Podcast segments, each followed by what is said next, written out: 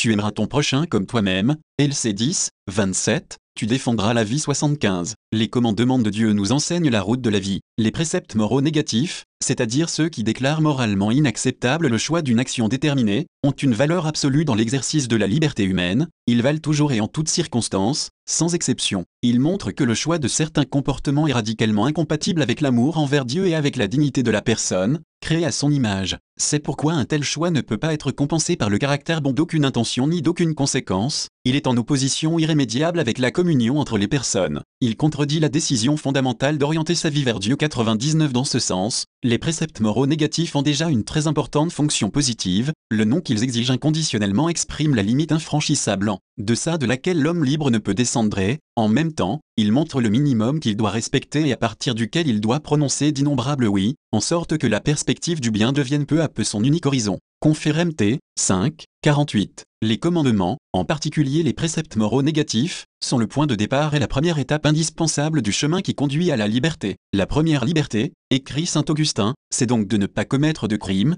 comme l'homicide, l'adultère, la fornication, le vol, la tromperie, le sacrilège et toutes les autres formes de ce genre, quand un homme s'est mis à renoncer à les commettre, et c'est le devoir de tout chrétien de ne pas les commettre, il commence à relever la tête vers la liberté, mais ce n'est qu'un commencement de liberté, ce n'est pas la liberté parfaite. 176. Le commandement tu ne tueras pas constitue donc le point de départ d'une voie de vraie liberté qui nous amène à promouvoir activement la vie, à prendre une attitude claire et à nous adonner à des comportements précis pour la servir. Ce faisant, nous exerçons notre responsabilité envers les personnes qui nous sont confiées et nous manifestons, dans les faits et en vérité, notre reconnaissance à Dieu pour le grand don qu'est la vie. Confère PS 139 138, 13 à 14. Le Créateur a confié la vie de l'homme à sa responsabilité et à sa sollicitude, non pour qu'il en dispose de manière arbitraire, mais pour qu'il la garde avec sagesse et la mène avec une fidélité aimante. Le Dieu de l'Alliance a confié la vie de tout homme à l'autre, à son frère, selon la loi de la réciprocité de donner et de recevoir, du don de soi et de l'accueil de l'autre. À la plénitude des temps, en s'incarnant et en donnant sa vie pour l'homme, le Fils de Dieu a montré quelle hauteur et quelle profondeur peut atteindre cette loi de la réciprocité. Par le don de son esprit, le Christ confère un sens et un contenu nouveaux à la loi de la réciprocité, au fait de confier l'homme à l'homme. L'esprit, qui est artisan de communion dans l'amour, crée entre les hommes une fraternité et une solidarité nouvelle,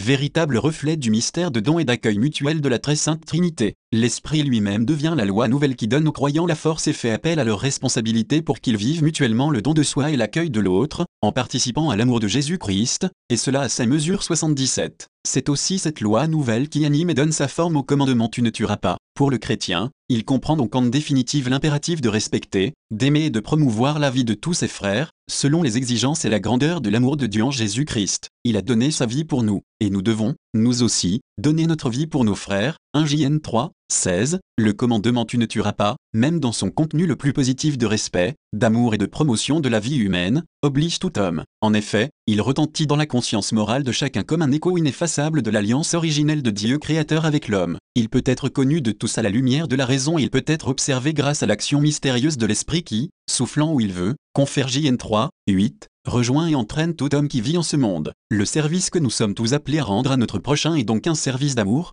pour que la vie du prochain soit toujours défendue et promue, mais surtout quand elle est la plus faible ou la plus menacée. C'est une sollicitude personnelle, mais aussi sociale, que nous devons tout développer, en faisant du respect inconditionnel de la vie humaine le fondement d'une société renouvelée. Il nous est demandé d'aimer et d'honorer la vie de tout homme et de toute femme, et de travailler avec constance et avec courage pour qu'en notre temps, traversé par trop de signes de mort, s'instaure enfin une nouvelle culture de la vie, fruit de la culture de la vérité et de l'amour.